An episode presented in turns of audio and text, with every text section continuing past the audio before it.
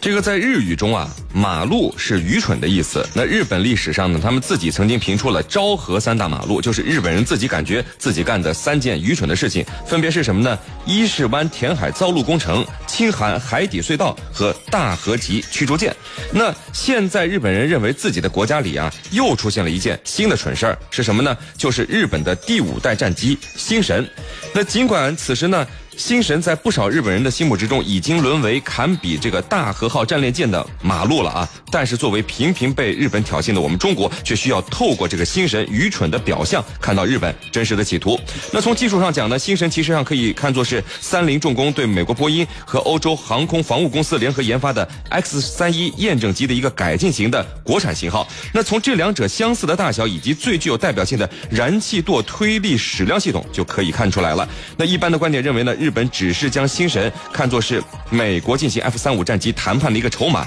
从来没有认真的研发过。但是随着这个 F 三五项目的顽疾丛生，以及我们中国第五代战机的迅速的推进，星神这个瘸腿的候补选手却越来越可能被推上首发阵容了。我们从技术上讲，即使面对我们中国的轻型第五代战机歼三一，星神现在也几乎可以说是人畜无害了。如果仅仅以发动机的推力来对现有的第五代战机进行分类的话呢，我们看到 F 二 T 五零和歼二零都是装备两台大推力发动机的重型战机，F 三五呢是装备一台大推力发动机的中型战机，歼三一呢是装备两台中等推力的中型战机，而日本的星神呢只有一台中等推力的发动机。但是既然这个星神如此的不堪，日本又为何要坚持去研发呢？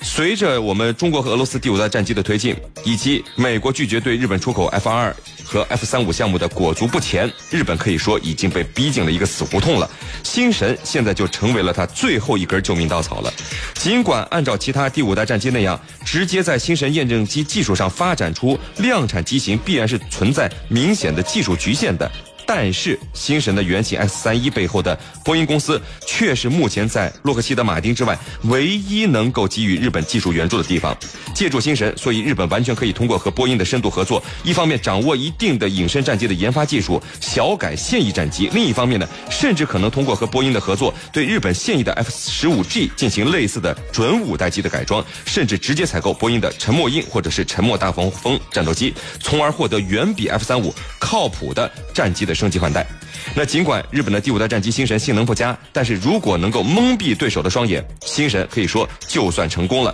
我们需要透过星神啊，看到日本通过和波音的合作，通过曲线救国的方式，系统升级本国战机的意图。这个意图一旦实现，它的威胁甚至比日本直接获得 F 三五战机的威胁还要更大。好，今天的焦点就和您说到这儿。